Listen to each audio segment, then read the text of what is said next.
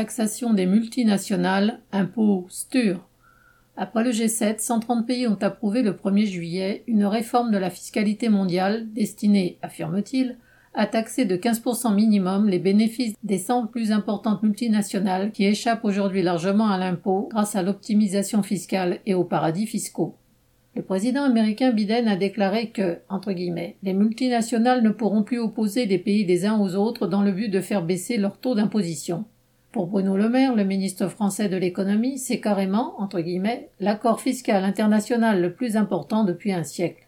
Il a visiblement oublié le triomphaliste dont faisait preuve Sarkozy en 2009, dont il était déjà un des ministres, au cours des réunions des chefs d'État du G7 sur la crise financière. Entre guillemets, les paradis fiscaux, c'est terminé. Voilà donc les paradis fiscaux tués deux fois et par les mêmes.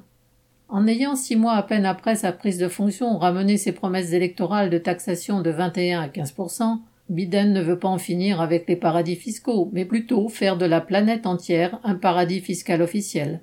Seuls quelques pays, comme l'Irlande, où l'impôt sur les sociétés est à 12,5%, renaclent encore, mais la différence avec 15% est mince. Cela fait longtemps que les plus grandes entreprises ont appris à jongler avec les lois fiscales. Ainsi, aux États-Unis, 55 des plus grandes entreprises ayant déclaré des bénéfices n'ont payé aucun impôt sur ceux-ci au cours de la dernière année fiscale. En France, il y a une dizaine d'années, Total n'avait pas payé d'impôt sur les sociétés deux ans de suite, alors que le taux officiel était de 33%. Avant même qu'il ne rentre en vigueur, cet accord admet des exemptions et pas des moindres. Le secteur bancaire et celui de l'extraction des ressources naturelles ne seront pas concernés. Rien ne changera donc pour la finance mondiale et les trusts pétroliers. Quant aux autres mastodontes du capitalisme mondial, ils ont deux ans, au minimum, pour étudier toutes les possibilités légales, mais aussi celles qui le sont moins, d'échapper à toute taxation supplémentaire.